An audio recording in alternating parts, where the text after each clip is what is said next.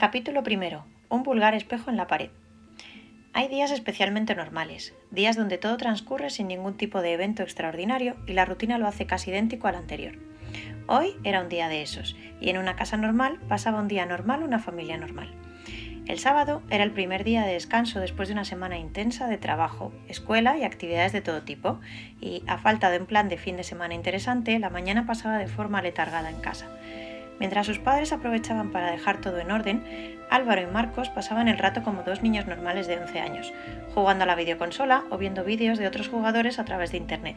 Pasatiempo que le chocaba profundamente a su padre, que no entendía esa moda de perder el tiempo viendo a otros jugar en vez de disfrutar uno mismo de la experiencia.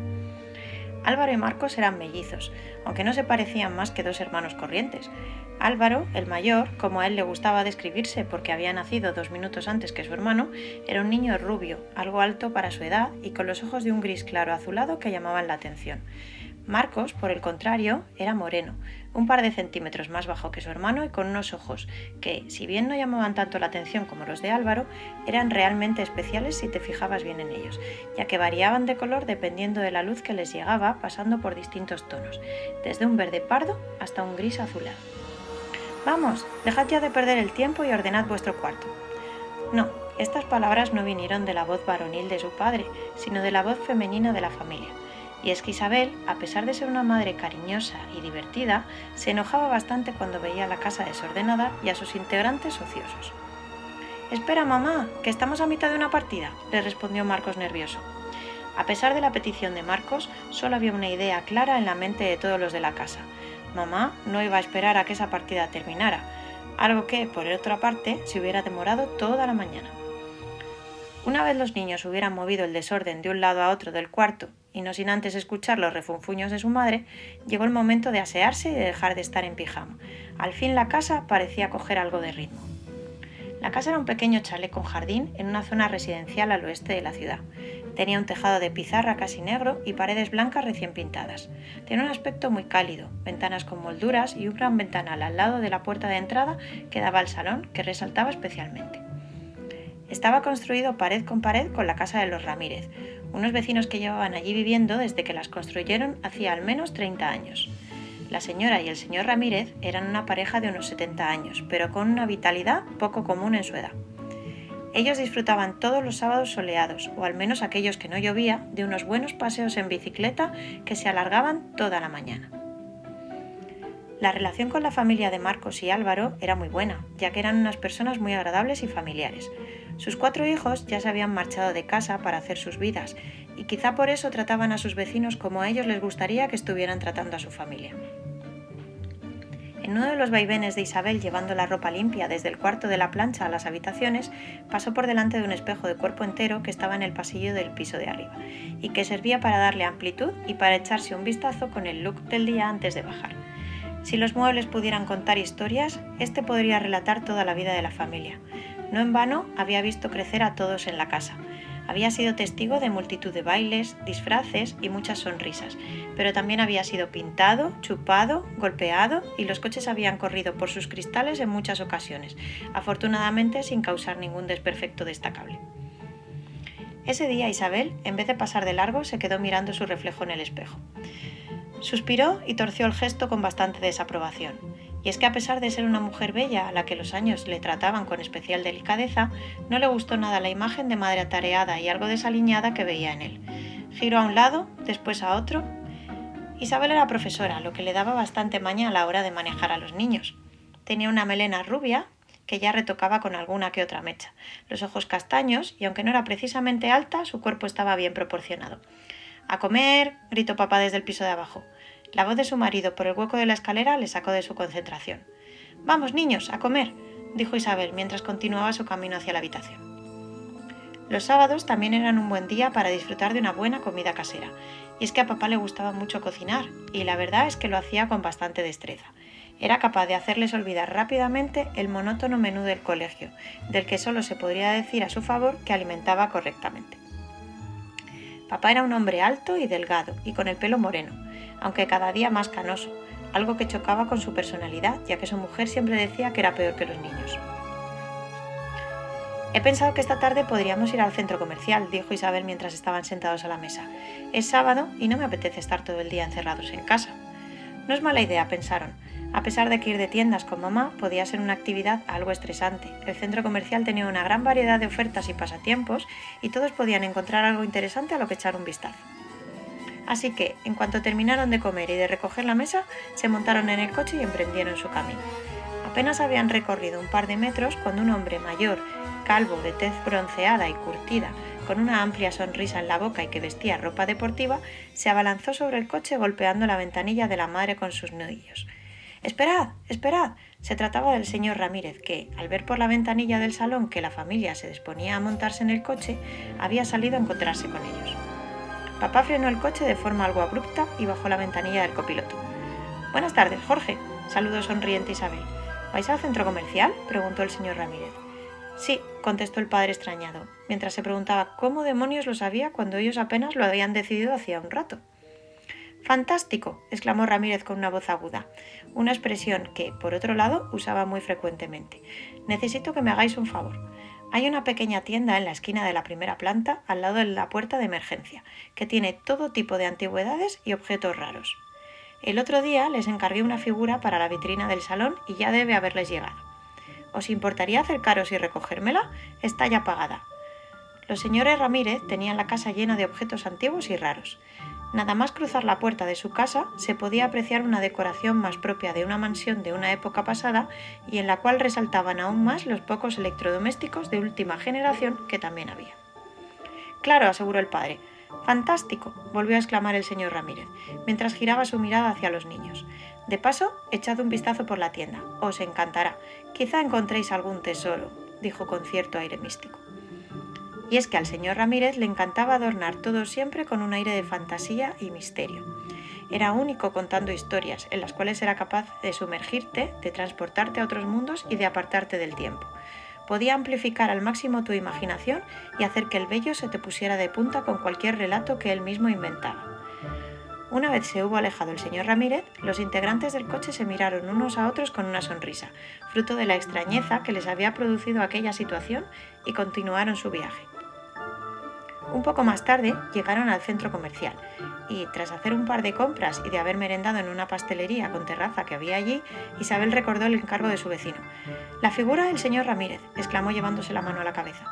Es verdad, por poco lo olvidamos, exclamó también papá. Menos mal que te has acordado. No me hubiera gustado ver la cara de Marta si nos la olvidamos. Y es que muy probablemente el señor Ramírez apenas se hubiera molestado y hubiera salido del paso con una sonrisa y una excusa para los olvidadizos. Pero la señora Ramírez, con ella seguramente la cosa hubiera sido distinta. Marta Ramírez era una mujer por lo general encantadora, pero también tenía bastante carácter y podía llegar a ser muy regañona, sobre todo con su marido. Primera planta al lado de la salida de emergencia, murmuraba Isabel mientras iban caminando en busca de la tienda. Aquí es, dijo papá al encontrar la tienda. De pronto, la familia se quedó atónita delante de la fachada. ¿Pero qué demonios? pensaron. Todos quedaron ojipláticos y enmudecidos al ver una tienda realmente extraordinaria a la que nunca habían prestado atención. Tenía toda la fachada hecha de una madera que parecía muy antigua, pintada de un verde oscuro mate con unas molduras que le daban un aire algo místico, con dos escaparates, uno a cada lado de la puerta, lleno de antigüedades y objetos curiosos. En la parte superior, dos faroles, uno en cada esquina, y un letrero negro en el centro con letras de color ocre que decía Antigüedades el gato negro. Junto al texto había un símbolo que parecía un triángulo boca abajo con una línea que lo cruzaba. La verdad es que no resultaba muy raro que el señor Ramírez frecuentara este tipo de tiendas, pero ¿Cómo era posible que nunca se hubieran fijado en ella? Aunque algo apartada del mogollón del centro comercial, la tienda llamaba mucho la atención al lado de los modernos establecimientos de letreros luminosos que había tan solo unos metros. Una vez consiguieron salir de su asombro, Isabel se acercó a la puerta y se asomó por la ventana, intentando fisgonear un poco el interior antes de girar el pomo y empujar.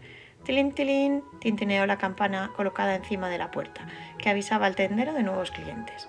Papá, mamá y Álvaro, tras dudarlo unos instantes, cruzaron la puerta de entrada. Marcos se quedó inmóvil, mirando al interior dubitativo, como si hubiera algo en ese lugar que no le daba buena espina. Vamos, pasa, exhortó amablemente su padre mientras sujetaba la puerta. No te quedes ahí plantado. Marcos se tomó unos segundos más y finalmente, llenándose de valor, cruzó el umbral de la puerta. Dios mío, exclamó Isabel, mientras daba vueltas admirando aquel lugar. Esta tienda es una maravilla, dijo mientras miraba embelesada unos relojes que había encima de una chimenea de atrezo, situada en uno de los laterales de la tienda. Y efectivamente así era. Los niños no habían visto nunca nada igual. Era una tienda de techos altos con las paredes llenas de cuadros, espejos, tapices, escudos y armas.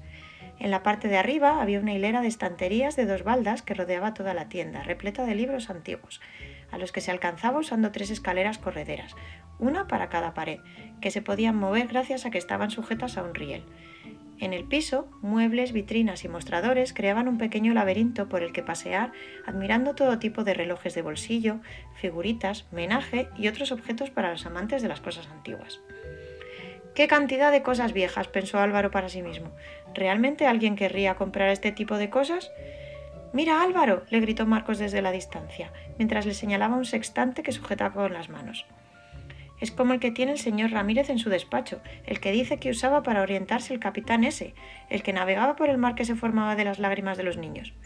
El protagonista de una de esas historias que les contaba su vecino usando cualquier objeto que tuviera en la mano.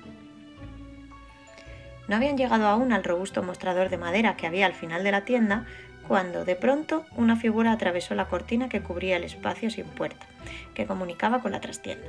Buenas tardes, les saludó la tendera. Papá miró a aquella mujer de mediana edad, con el pelo canoso, rizado y medio recogido, y los ojos de un inusual verde intenso que aún se veían entre unos párpados un poco caídos y unas bolsas propias de la edad. Se quedó mirándola en silencio. Tenía la sensación de que esa señora había sido extremadamente bella en su juventud. Realmente aún lo era. Al fin reaccionó. Oh, perdón. Buenas tardes. Nos envía el señor Ramírez a recoger una figurita que os encargó el otro día. Ah, sí, la figura del árbol de Devos. Justo nos llegó esta mañana, fue diciendo la señora mientras se encaminaba de nuevo a la trastienda.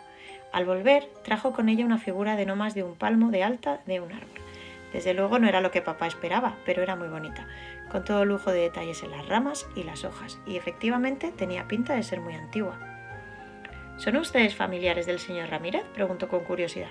No, somos sus vecinos, le contestó Álvaro desde detrás de su padre. Sí, eso, sus vecinos, confirmó su padre. Mientras tanto, Isabel y Marcos seguían dando vueltas por la tienda descubriendo más y más objetos sorprendentes, antigüedades científicas como microscopios, cámaras de fotos con un inusual fuelle, fotografías de gente muy vieja. De pronto Isabel se fijó en un espejo de cuerpo entero que se encontraba en la pared al lado del mostrador. A pesar de ser antiguo, la imagen que proyectaba era nítida, sin un solo desperfecto. Tenía un marco dorado lleno de filigranas que solo un gran ebanista con mucha paciencia y esmero habría sido capaz de hacer. Tenía el tamaño perfecto para sustituir al desfasado espejo del pasillo de arriba que, justo esa mañana, había tenido la desfachatez de mostrarle el reflejo que tanto le había disgustado. Creo que este espejo es exactamente lo que necesitamos para el pasillo de arriba, dijo mientras pasaba su mano por el marco. ¿Cuánto cuesta? le preguntó a la tendera. En la cara de la mujer se dibujó de pronto una sonrisa pícara mientras envolvía la figura del árbol en papel. Trató de forzar un semblante más serio y esconder sus verdaderos sentimientos antes de contestar. Bueno, siendo ustedes amigos del señor Ramírez, y dado que es la primera vez que vienen, se lo puedo dejar muy barato. Isabel no necesitó oír mucho más para llegar a un acuerdo con ella. ¿Y cómo se supone que vamos a llevar esto hasta casa? preguntó papá horrorizado. No se preocupen, nosotros nos encargamos de envolverlo bien protegido y de llevárselo a casa, le dijo la señora mientras le entregaba el paquete para su vecino. Marcos y Álvaro se quedaron mirando fijamente su reflejo delante del espejo que acababa de adquirir su madre, y, salvo que este era algo más bonito que el que tenían, no entendían muy bien la fascinación que había suscitado en ella. A ellos les parecía un espejo bastante corriente.